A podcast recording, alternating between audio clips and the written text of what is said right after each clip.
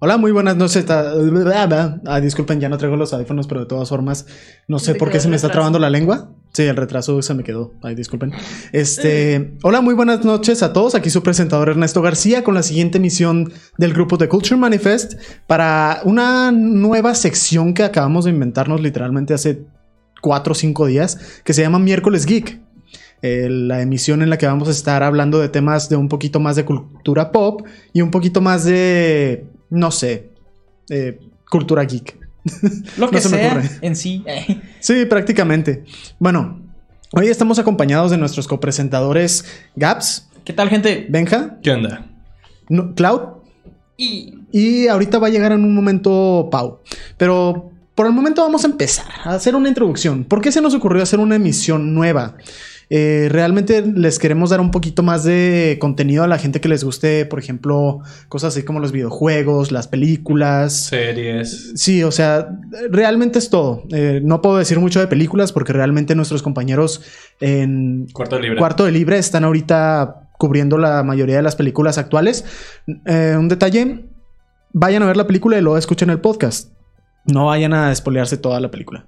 Porque se hacen un análisis bastante profundo a, a las escenas, a las tomas, a muchos detalles que por lo general nosotros no vamos a hablar exactamente, sino que vamos a dar un poquito más de la, lo- los parecidos que tienen algunas, por ejemplo, las películas del estudio Ghibli o en algún punto vamos a llegar a videojuegos inclusive, o sea, los Dark Souls, así un poquito más... Libros. Libros, exacto, también. Libros también. Sí, digo, voy a tener que leer mucho, pero pues yo me aviento. ah, perro. Bueno, este, no sé, ah, Gabo, Benja, eh, ellos estuvieron en la reunión en la que de- decidimos hacer esto posible. Eh, ¿No tienen algún comentario al respecto? Es que mira, la, la idea nació entre nosotros tres, y eh, estamos nada más nosotros tres. eh, de, de que decíamos varias cosas. Los temas que elegíamos para los logos, para los ágape, para la difunta sección de salud. Este, Que hicimos una conjunción, ahora están también con logos, porque Sí. nos gusta a veces tomar una cervecita y platicar a gusto. Pero bueno, el chiste era de, de que platicábamos sobre temas, de lo que está pasando en el mundo, de algo de carácter social y todo eso. Bastante bien, la verdad, o sea, es bastante entretenido, es lo que nos gusta. Pero también nos gusta jugar videojuegos, nos gusta leer, nos gusta Ver ver series. Y, di- Drogarnos, y dijimos, No, no, ¿qué? ¿Qué? ¡Claro! "Claro, De ninguna manera TCM Crew eh, eh, se hace responsable. se hace responsable de, de los comentarios dichos por, por los presentadores. Sí. Por Clau Cada una, de sus, específicamente. cada una de sus opiniones, su punto de vista de, su persona. Es broma, igual no nos drogamos, sean sanos, vayan. Me, me convertí en un disclaimer bien chido. Sí. Bueno. No consuman drogas. Y esa Sí, noche, esa- bueno, la verdad, todas las noches que vemos lo de eh, el podcast y así, salimos y hablamos de que, oye, ¿viste la nueva serie? Y que, ah, sí, no manches. Y lo, oye, ¿jugaste el nuevo videojuego? Sí, me encantó. Entonces dijimos, si ya platicamos de esto, ¿por qué no hacemos emisiones de esto? Tal vez a la gente le guste. Sí. Y esperamos que les guste mucho, porque realmente nosotros queremos darles un poquito más de lo que nos gusta personalmente. Una plática breve o un análisis a una serie, por ejemplo. Hay una muy buena serie que se llama The Good Place, muy recomendada. Y vamos a hablar de ese tema en alguna de las próximas semanas. Y también la de la de Dirk Gently. Dirt Gently es una muy la buena serie. Está muy buena. Sí. Ok, ahora vamos a presentar a nuestra faltante copresentadora, Pau. Hola. Bueno, Sí, yo, sí, llegar. sí. Este.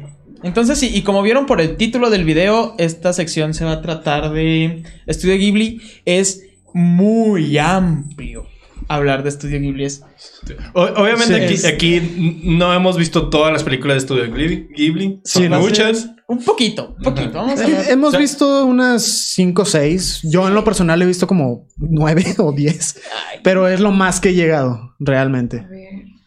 Este. Y sí, realmente. Clau no tiene dedos para de contar cuántas Ey, ey, películas ha tranqui. visto. No, no, hasta eso he nomás visto como unas cinco, yo creo. O sea, es que no soy tanto de películas, pero Mm. estas, este tipo de películas a mí sí me gusta muchísimo. Me encanta la animación. Porque conocer qué tan complicado es hacer que se mueva es como... Wow, es algo que me inspira muchísimo y que toma muchísimo tiempo, toma muchísimo trabajo. No, y que se vea tan real. Porque una cosa, y yo lo he estado pensando, una cosa es lo que hace, por ejemplo, Toy Story, que revolucionan mucho la animación. La 4, la que salió hace poquito, se ve bastante real. Se Tú dices, ¿ves? bien. Plástico es plástico. El, el cabello que se mueve o sea, se ve bastante Se ve la textura. De hecho, o sea, bueno, eh, Studio Ghibli me gusta mucho cómo se quedan en lo 2D en, En lugar el de lo 2D, 3D. exacto. El modelado de 3D Sí. también, wow, mis respetos para las personas que hacen modelado de 3D. Pero en cuanto al 2D, siento que estás poniendo tu alma en cada pedazo de dibujo y es como en cada, en cada parte que estás haciendo, en cada frame. Sí, pues hay algunas películas de Ghibli que, o sea, un parpadeo lo más probable es que les salgan como en cinco dibujos diferentes. Ah, sí, sí. Y eso estamos hablando de lo que hacían hace 30 años. O sea, ahorita se ven bastante actualizados. Sea, tú dirás, 2D, dibujos 2D, esos ya quedaron en atrás. O sea, ya no puede ver manera de que lo superen. No, yo por ejemplo vi, bueno, no es de Ghibli, pero por ejemplo vi Your Name. Ah, Ah, sí. buenísima. Hay una escena cuando no sé qué pasa, que viaja al pasado o algo así, pero el chiste es que pone una estrella fugaz. Así como que en acuarela. Es como tipo Ah, acuarela. ya, ya me acuerdo. Esa escena acuerdo. yo me quedé. Wow, ¿cómo lo hicieron? ¿Cómo hicieron tanto? Como. eh, tú- y tú lo diste en el clavo, Clau. Es esfuerzo, frame por frame. Cada dibujito que hacen es, es mucho, es mucho, es mucho, es mucho. Sí, la verdad es que se me hace bastante padre. Y la verdad es que como que cada tipo de animación tiene su encanto y también cada estudio, definitivamente. Y es- y Estudio Ghibli me gusta mucho porque se queda muy atrapado en cómo dibujan los rostros. Y también se caracteriza mucho por el estilo que, que no sé, los estilos como a temáticas que tocan. Por ejemplo, tocan mucho lo que viene siendo guerras. Eh, bueno, sí, más o menos lo que son guerras. Si te fijas, por ejemplo, la tumba de la luciérnaga es Ah. de guerra. Ese, Este, crea- ese estaría padre hablarlo ya un poquito más a detalle al final de la emisión. Ujú. Este- O sea, pero bueno, ahorita es como que. Sí, o sea, temática. las que hay por lo general. Ajá. Este, viene estando también El Castillo Vagabundo. Mononoke. Mononoke. Sí, o sea, la verdad es que me gusta mucho cómo lo manejan. O sea, muchas buenas. O sea, eh, realmente, o sea, te pones a pensar que dos horas de esos dibujos, ¿cuánto crees que tardarás en hacerlos? Mira, no te podría decir porque he visto, o sea, por ejemplo, algunos animadores o cosas así que hacen animaciones y, y como están tan acostumbrados, Sí, pues los hay veces hacen que lo hacen rapidísimo. súper rapidísimo, ajá. Y también porque tenemos ayuda de las tecnologías eso también nos lo facilita. Porque imagínate, eh, cuando Disney lanzó Cenicienta, ahí sí era Pum. otra cosa, ahí sí les llevaba más tiempo. Entonces, pues sí se están ayudando las tecnologías, pero eso no les quita el esfuerzo y no les quita el reconocimiento a, a todo el trabajo que están haciendo. Sí, no. Mira, lo que yo siempre digo, y esto aplica para todo, este, uno se da cuenta cuando una película, una serie, un videojuego, lo que sea, está hecho con amor. Entonces, se nota por el nivel de detalle, el nivel de calidad. Porque, voy a poner el vago ejemplo de, yo no veo Dragon Ball, pero hubo una vez en la que pusieron muchos memes y que no sé qué, porque en una de las últimas temporadas de Dragon Ball aparecieron unos gráficos muy feos. De Ah, que no sí. tenían ni Ah. cara. Dragon Ball y- Super. sí, Dragon sí. Ball Super, sí. Sí, Eh, no. Pero es que, bueno, punto que nomás fuera una película, pero según yo, han- bueno, yo he visto muchos memes de muchas, tipo, películas así de Dragon Ball, en donde, sí, se nota que como que no les alcanza el presupuesto o no sé. Sí. Pero realmente lo que yo siento es que cuando hacen películas de ese, de ese estilo, anime, animadas, eh, le dedican muchísimo más tiempo a la animación. Porque las van a poner en la pantalla grande. O porque, o sea, realmente, si nos ponemos a pensar, muchos de los animes o, o animaciones así de. Pues Cartoon Network y todo eso, tienen una animación por lo general un poco más Sencilla. sencilla que las contrapartes de sus películas, los largometrajes, los... eh, sí, los largometrajes que tienen, por lo general, les dedican más horas, más esfuerzo, ajustan y como que le dan un poco más de mantenimiento a la imagen para que sea lo mejor que pueda ver el espectador. Y pues yo veo mucho eso en el estudio Ghibli, desde las películas que salieron en los 80s hasta la última que salió creo que en 2004, ah, han sido una belleza de animación. Mira, yo te puedo comentar, bueno, realmente así películas de anime que yo haya visto, creo, o sea, súper poquitas, ¿no? Entre ellas te puedo decir que está la de eh, My Hero Academia, Boku no Hero, una que había salido en el cine hace ya rato. Este, de lo que sí te podría decir es que siento que en las películas de animación tienen como que ah, mira, esta escena realmente no va a llevar tanta tanto movimiento, entonces no es como que no le vas a poner tanto esfuerzo. Y si te fijas que en tal escena parece que hasta se queda estático o no sé, se ve así medio chafita. Y, pero por ejemplo, en escenas que ya son más importantes, en alguna batalla o algo así que sí le quieran añadir efecto padre, sí le meten muchísimo y se ve súper padre. Por ejemplo, algo que a mí me gustó, no sé si hay, alguien haya visto Steven Universe, la película. No. Eh, Sí, estuvo muy bueno. Bueno, para los que vieron, hay algunas partes, o sea, aunque sea un estilo así súper sencillo, eh, una- algunas cosas que a mí me gustaron mucho es como que la perspectiva con la que juegan, o sea, en, no sé si te acuerdas cuando Como, recién llega es que toda la... Sí, es que toda la paleta de colores siento que está como súper armonizada. Y Eso es una de las ventajas de siempre en Steven Universe, ¿no? De que la paleta de colores y luego también los fondos los hacen con acuarela y ya trabaja la animación sobre esos fondos. Pero volviendo al tema. De Estudio Ghibli, siento que todo está como que muy uniforme en cuestión a... Meten las mismas ganas en toda la película, o sea, todo se ve muy bien en todo momento, no hay así como de, ah, mira, aquí se nota que pusieron todo el, presupuesto y en esta parte como que casi no le pusieron nada, no.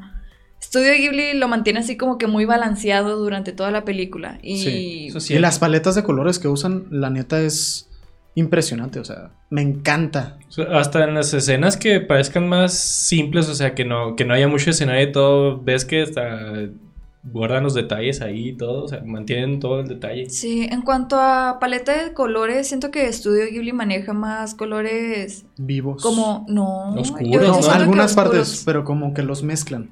Es Sí, que como, como sí. que más oscuros, realistas, Sin realistas entre Sí, comillas, entre obviamente. comillotas, sí. Realistas.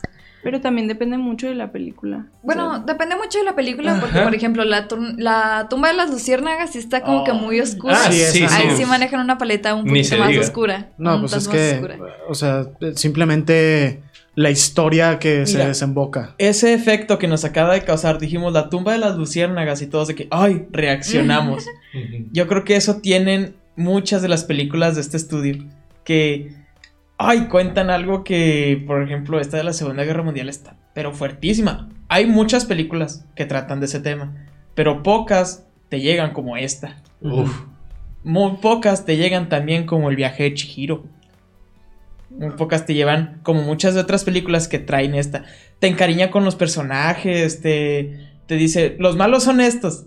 Ah, bueno, no, son buenos. Este, tienen corazón. Este, los malos son verdaderamente estos. Y te encariñas con todo hasta de los malos. es algo que tiene, es algo, el encanto Ghibli. Me acabo de inventar. Este, porque hasta la comida se ve deliciosa. O sea, Esa es una de las Eh, características más destacadas de Estudio Ghibli, que... O sea, la comida la ves y hasta se te antoja. Es como Sí, de, ay, sí. qué rico, me dieron ganas de hacerme lo mismo que se está preparando esta persona. Cuando estábamos viendo las películas, estaba, me acuerdo cómo estábamos muriendo de hambre en ese momento. Sí, y ya no habíamos manches. comido. Yo Oye. no. Hasta eso que estabas mencionando de los personajes. Me llama mucho la atención. A mí me encantó y me di cuenta cuando estábamos viendo el otro día la del Castillo Vagabundo. De este personaje, cabeza de nabo. No Ay, hablan, no. no. O sea, Con nomás sus puras expresiones y corporales. Ni expresiones, movimientos. No, o sea, movimientos del- más bien. Los palo. movimientos y las acciones que hace es lo que, te, lo que hace que te cautive ese personaje. Y realmente no es así como que tenga, uff, el super tiempo en pantalla. Realmente así como que medio se pierde en, en en veces en la película, pero aún así te quedas así como de me encantó este personaje y luego ya ves el final y es como de wow, Ay, sin spoiler, sin spoiler, ¿eh? Sin, Sin spoilers. sin siquiera que hable, te encariñas con el, el, el castillo flotante, el, No, sí, Muy El Castillo en el Cielo es una obra de arte. el, el- bueno, no quiero decir, no quiero decir, de qué hablo. Eh, lo, que me, me- lo que me encanta a mí también de Estudio Ghibli es cómo utilizan por lo general mucho la época de 19 1880 hasta como por 1950 en la línea temporal. Como si fue- todo fuera lo de en la revolución industrial y Sí, todo ese y rollo. aparte se meten mucho en la parte del eh, steampunk, que son las máquinas voladoras. propulsa- Engranes. Sí, todo hecho por el ah, vapor, exactamente. Y como que le da un toque muy mágico hasta cierto punto. Pues es que también es en parte por las historias, o sea, por cómo complementan como que esas fechas, porque meten todo eso de steampunk y luego meten, por ejemplo, ese de el castillo flotante, la de en el cielo. Ay, iba a decir el nombre, pero dije que Cloud, contrólate. Ok, ya. Ah, bueno, porque tiene un, un nombre así como que muy gracioso aquí en Latinoamérica. Bueno, el punto es que. em, o sea, me gusta mucho cómo se complementa la historia con cosas así que ellos se van inventando. Como que. La verdad es que a mí me gustó muchísimo eso. Son eh, especiales, no sé, este... No te esperas sus historias. Sí, no. Mm. Sí, eso es lo que lo hace padre, pues estás. No es algo que tú te esperas como en cualquier otra. En una película mexicana, por ejemplo, ahí No, no, tirando no. caca otra vez. Pero sí, por ejemplo, te quedas así como de, ay, ya sabes cómo va a terminar esto. Pero en cambio, Ghibli como que te lleva una. Te, te mete a la historia. Tú también Es- estás. Es este. mágico, es fantasía. Tú también lo estás viviendo con el personaje principal. Entras Sí. a su fantasía. Y qué mejor manera, yo digo, lo hacen de forma sublime por medio de la música. Sí, sí. Ay, la música está súper bonita. La también. música encaja perfectamente con lo que estás viendo, con lo que estás sintiendo, con lo que acaba de pasar en la historia. Algo tienen las orquestas japonesas que te llegan y, o sea, cuando la escena es feliz y la música te pone feliz también, o sea, estás como que doblemente feliz y, o sea, sonríes en la vida real y tú dices, ah, caray, y si la escena está triste, pero la música no está triste, ah, ok, como que sabes que no sé qué, y no, ellos te ponen la música todavía más triste para que, ay, Para que lo te- sientas Para que más te en tu duela más, para que, que Te se, cable- se clave más el cuchillo. Pues sí, este también es el chiste de las películas, ¿no? El jugar con los colores, jugar con la música, jugar con los personajes. Todo eso, si lo combinas bien, si sabes cómo mover tus piezas, definitivamente logras obras maestras como las que ha estado haciendo Estudio Ghibli. Sí. La verdad es que mis recomendaciones, independientemente de si ves o no ves anime, por favor, velas. Al menos una o dos y créanme, les van a encantar. Eso sí, tienen una duración un poquito larga. eh, Pues, Pero lo vale, pero lo Sí, vale. circulan entre la hora 40 y las dos, Dos horas, y cuarto. eh, pero realmente, si se ponen a ver una película y le, o sea, le ponen la atención del mundo, realmente no, o sea, yo puedo decir, realmente si van a disfrutar el cine, disfrútenlo bien.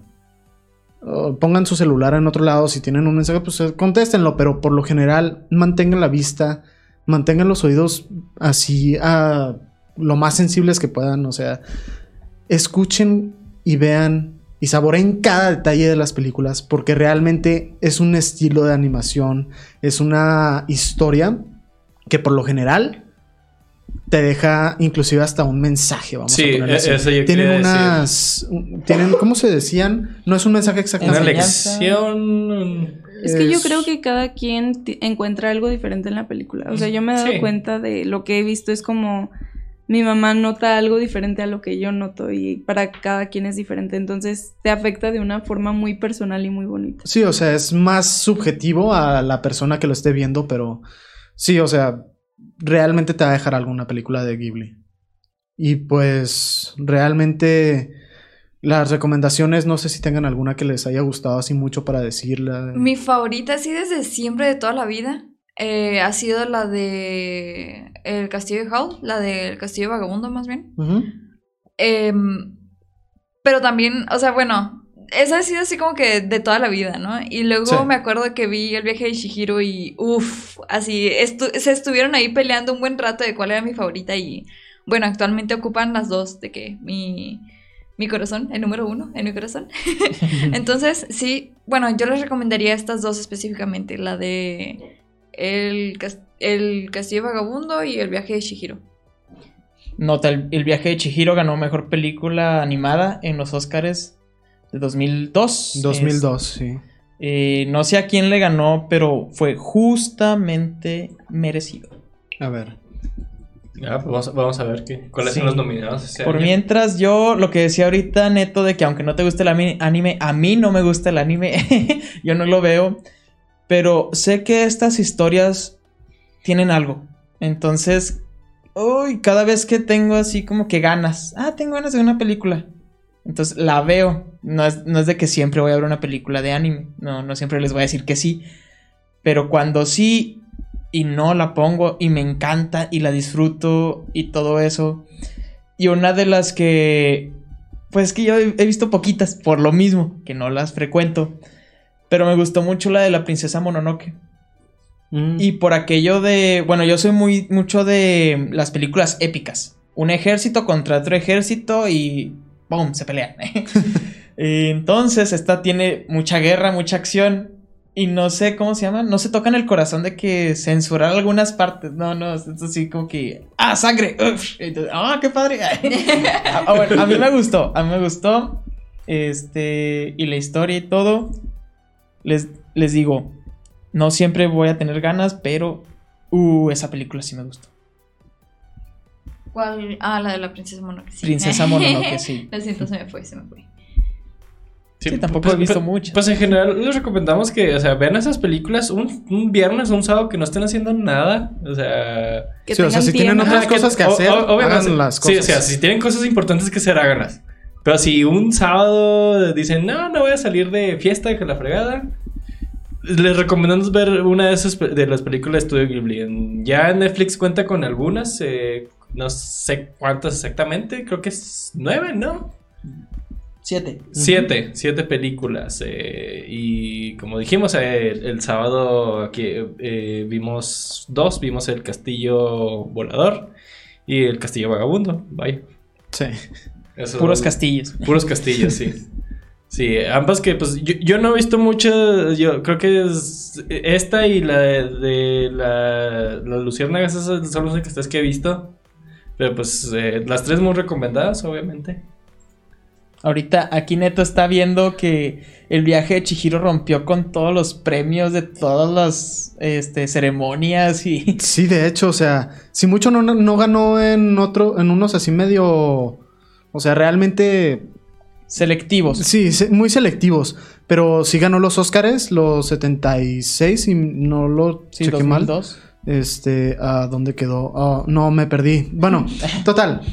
eh, los 75 avos y le ganó exactamente a La Era de Hielo, a Lilo de Stitch, a Spirit y al Planeta del Tesoro, que es una de las películas favoritas Oh. personales. No, Planeta o sea, Tesoro, todas eh, esas son buenísimas. Son buenísimas. Guau. Yo, Spirit, me acuerdo de niño. Uf, amaba esa película, Spirit. Sí. Sí. La era de hielo, bodoque. Hijos. Te fijas, todas esas están muy buenas. Todas esas te enseñan cosas. ¿Qué le pasó a la animación? Sí, no, como que.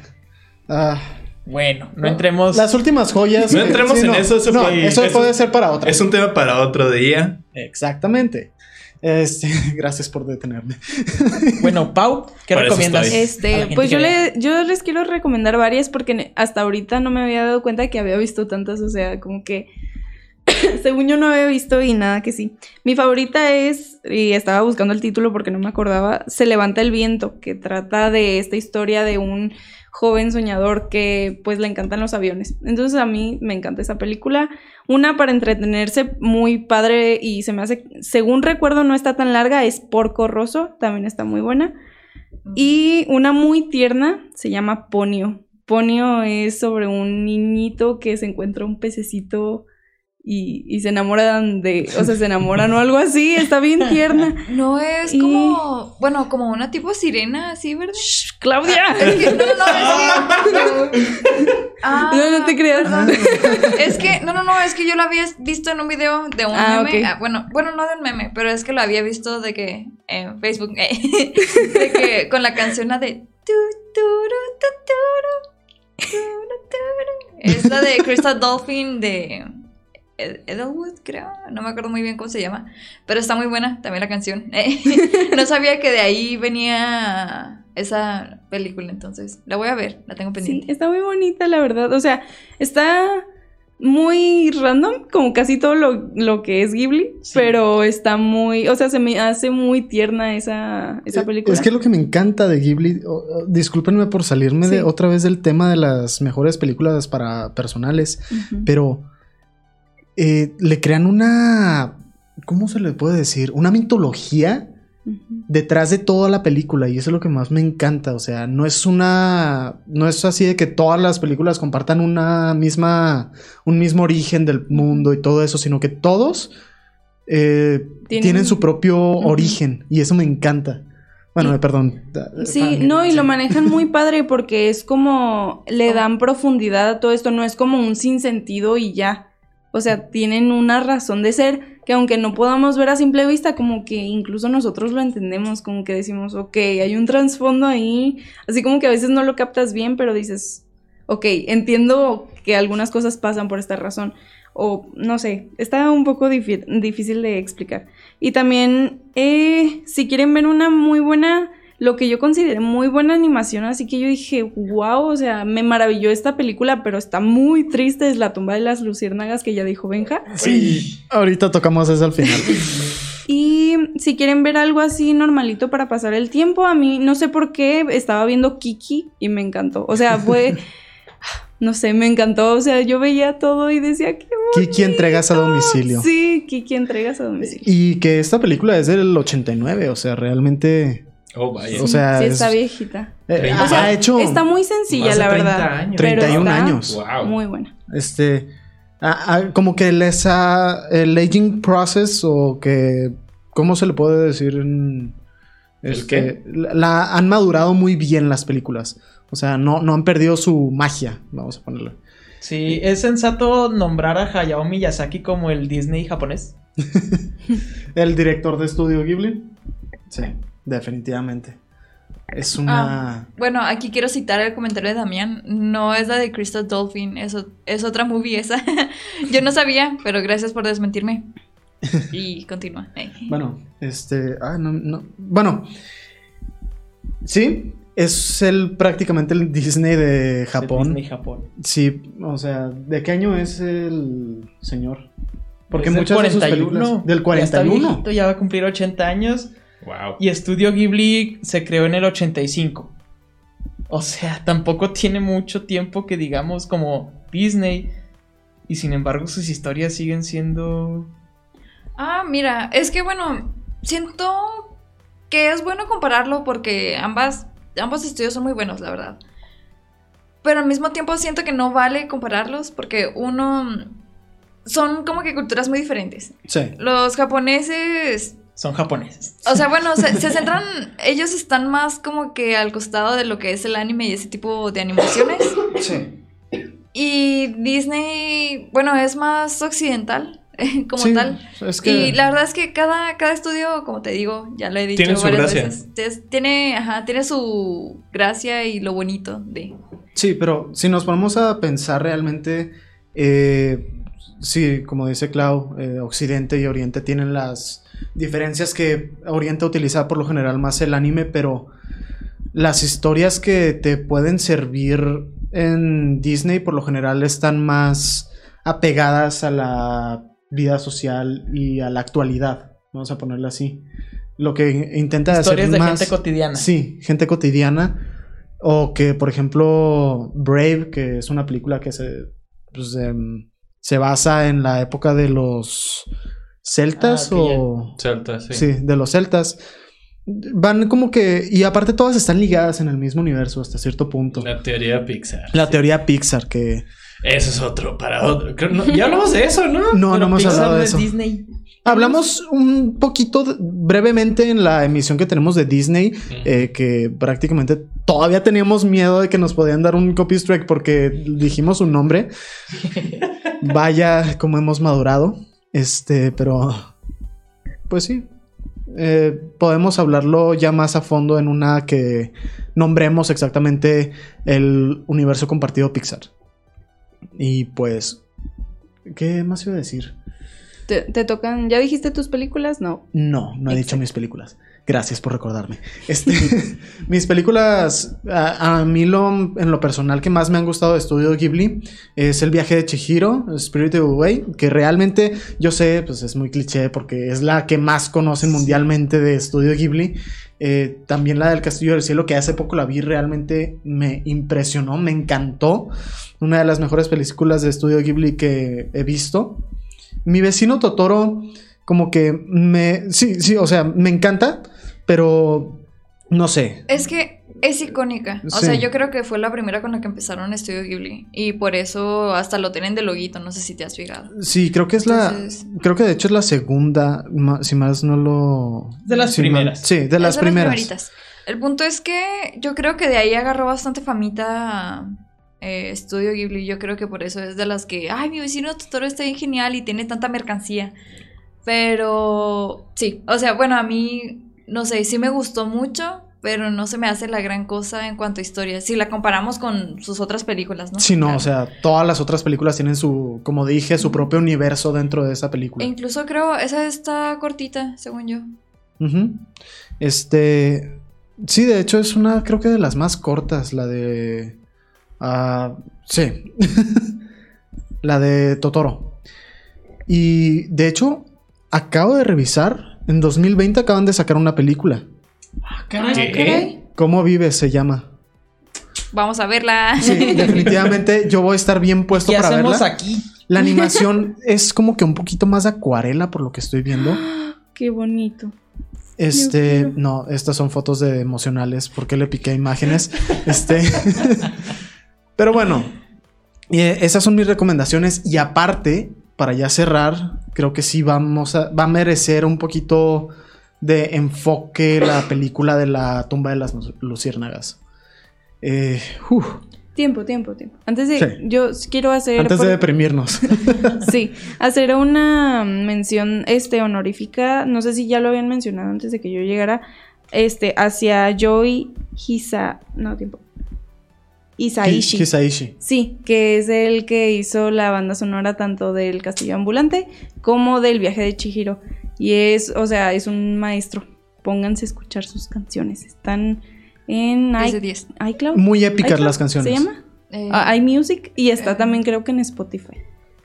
A mí O me YouTube encantan las orquestas, sí la voy a escuchar. En cualquier eh, Es otra cosa. página de streaming de música, creo que lo van a poder encontrar por lo famoso y por lo impactante que puede llegar a ser la música de Studio Ghibli y de Joe Hisaishi. Este, sí, definitivamente vayan a escucharlos. Bueno, ahora sí, Depresión. depresión. Ok. Oh boy. La tumba de las luciérnagas salió en el año de 1988 y De sus primeras películas, ¿eh? de sus primeras películas. Y ha sido una de las más impactantes y más, no sé, como que sientes el dolor De adentro de, todos ti. los O tiempos. sea, porque es la, la, la más real- dolorosamente realista de Sí.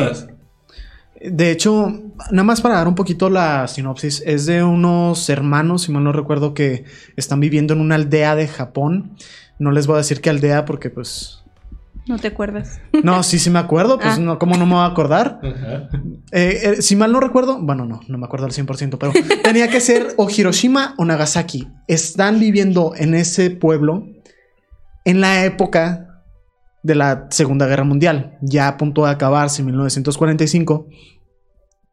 Y te cuenta la historia de cómo es que sufren por las caídas constantes de bombas y al final la gran nuclear que era o Little Boy o ¿cómo se llamaba la otra? Ah, Big, algo se llama el otro, no me acuerdo. A ver. Little Boy y Fatman. Fatman. Era algo así. Híjole. eh, te cuenta la historia de cómo es que ellos pudieron sobrevivir y cómo tienen que aguantar y vivir con la idea de que, ¿sabes qué? Destruyeron mi hogar. Esto no pasa creo que hasta la mitad de la película, pero empieza con una premisa de eh, esto es lo que va a pasar. No les voy a decir cómo empieza la película porque luego les arruino todo. Porque literalmente es el final. Este, pero... De hecho. sí. Eso ya es un spoiler. No, pero pues que la vean ellos, o sea, que les interese un poquito. Venderla, venderla. Sí, es vender la idea de que la gente tiene que ver un poquito o una o dos películas de este estudio porque realmente, pues, o sea, Lo vale. come on. Es una, es una gran obra de arte. Notas la historia que quieren contar. Sí. Notas su tristeza, lo que realmente vivieron, porque una cosa es nosotros en nuestra nuestro querido occidente donde no tuvimos esas desgracias, pero ellos lo vivieron en carne propia. Y cómo increíblemente en una película de animación 2D plasmaron todos esos sentimientos porque es horrible, o sea, no es impensable lo que ves en esa película. Sí. Ves la historia durante la guerra mundial y ves después de la caída de la bomba. Y es. Uy. Sí, no. Y no, lo peor del caso es la banda sonora. Cuando empiezas a escuchar la música y empiezas a ver lo que pasa a la gente en ese momento, en la película, te quedas como que. O sea, inclusive yo cuando la primera vez que lo di, me dieron escalofríos de lo pesado que era, inclusive para mí, ver una escena. No puedo decir simple porque todas están hechas a la perfección, pero. Ah, Dios mío. Y no todo sé. está tan hecho tan con cuidado y a mí lo que yo más aprecio de una película sobre todo y sobre todo de Ghibli es su banda sonora porque es, o sea, no solo es impresionante, sino te lleva a lo largo de toda la historia y no te pierdes ni un solo segundo por la música, o sea, es te atrapa, perdón, te atrapa. Es mágico. Sí, es Sí. mágico. Es- sí, pues está así como que quedita rica. eh, la disfrutas, la, La la saboreas. la saboreas. y queda, pues, como te digo, la composición, queda con la paleta de colores, queda con la situación. Todo es como que demasiado bonito. eh. Sí. Y bueno, aquí yo quiero poner así como que un pequeño highlight que a mí me encanta mu- muchísimo esta escena. En el castillo vagabundo ya ves que entran, que están como que en un campo de flores Sí. ahí ah, me encanta muchísimo todos los detalles, la paleta de colores, los personajes, la interacción. Lo místico. O sea, la. Y exactamente, o sea, no tiene que haber nada místico, pero con que veas todo el valle lleno de flores y escuches la música tan tranquilizante, tan pacífica. Hasta te da ganas de estar ahí. O sea, Sí. yo te dije así que ah, me encantaría poder estar ahí. Y luego llegamos a la tumba de las, la tumba de las luciérnagas y dices, no quiero estar ahí. Acabamos de describir por qué hicimos este segmento. Nos Sí. gusta mucho la fantasía. Sí. Nos gusta mucho ir a otros mundos, ver otros paisajes, que nos cuenten historias. Eso es miércoles geek. Sí. Wow. Gracias por la. TED Talk. Este. Gracias por venir a mi Tech Talk. Este, y pues sí, gente, espero que les haya gustado esta emisión. Ha sido un honor haber hecho una emisión así como que, pues un poquito más para la gente que le gusta ver series, películas, leer libros y todo eso, que se sientan un poquito más siendo parte de, de- de The Culture Manifest, que somos una comunidad al final del día. Eh, Ahorita vamos a hacer rapidísimo unas menciones. Vamos a mandar unos saludos a las personas que estuvieron en chat. Chris Firus, que es un amigo nuestro de la universidad. Y, Y Damián Holdó. Damián, el Sí. goldito. Y para todas las personas que lo estén escuchando en Spotify, también un saludo a todos. Eh, ha sido todo por The Culture Manifest. Y los vamos a ver este viernes con el regreso de Agape en un formato un poquito más. ah, no Saquen sé, los no- no- pañuelos. saquen los pañuelos, que es el, el día del amor, la amistad. de oro. El día del amor y la No se caen, amistad. no se caen. Y el desamor también, gente, que eh, Oh, ese, no. es, ese es otro de los temas que me gustaría tocar en esa emisión, porque, o sea, sí, existe la depresión, existe la soledad en, en fechas como estas. Pero eso es para el viernes. Exactamente. Así que esténse bien pendientes de nuestras redes sociales. Vamos a subirles el thumbnail, vamos a mandarles el link y para que lo compartan con sus amigos realmente. Si les gusta a sus amigos el anime, si les gustan las películas animadas, eh, los videojuegos, todo este tipo de cosas, díganles que vayan a ver The Culture Manifest todos los miércoles para recibir un poquito más de conocimiento acerca de esto. Sí, y esto también, eh, la gente que nos está viendo, ya sea en YouTube, los que están ahorita mismo en vivo o los que nos están escuchando en po- Spotify, si tienen algún, no sé, serie, anime, ¿Alguna videojuego, así, o alguna recomendación de algo de este, de este tipo. Abarcamos mucha Ajá. área. Sí. Sí. sí, en este vamos a tratar de abarcar lo más que podamos con, en esta sección, y, pero si tienen alguna recomendación y... y Quieren que son, bien- son bienvenidas, son bienvenidas es- es- esas recomendaciones. Perfecto. Entonces recuerden suscribirse, darnos follow en Spotify, en nuestras redes sociales, ahí las tienen abajo en la descripción. Únanse a nuestro Discord y creo que esto es todo por The Culture Manifest esta noche, así que se despide Neto. Gabo. Pau. Benjamín. Y Clau. Hasta la próxima. Bye. Bye. Bye. Bye.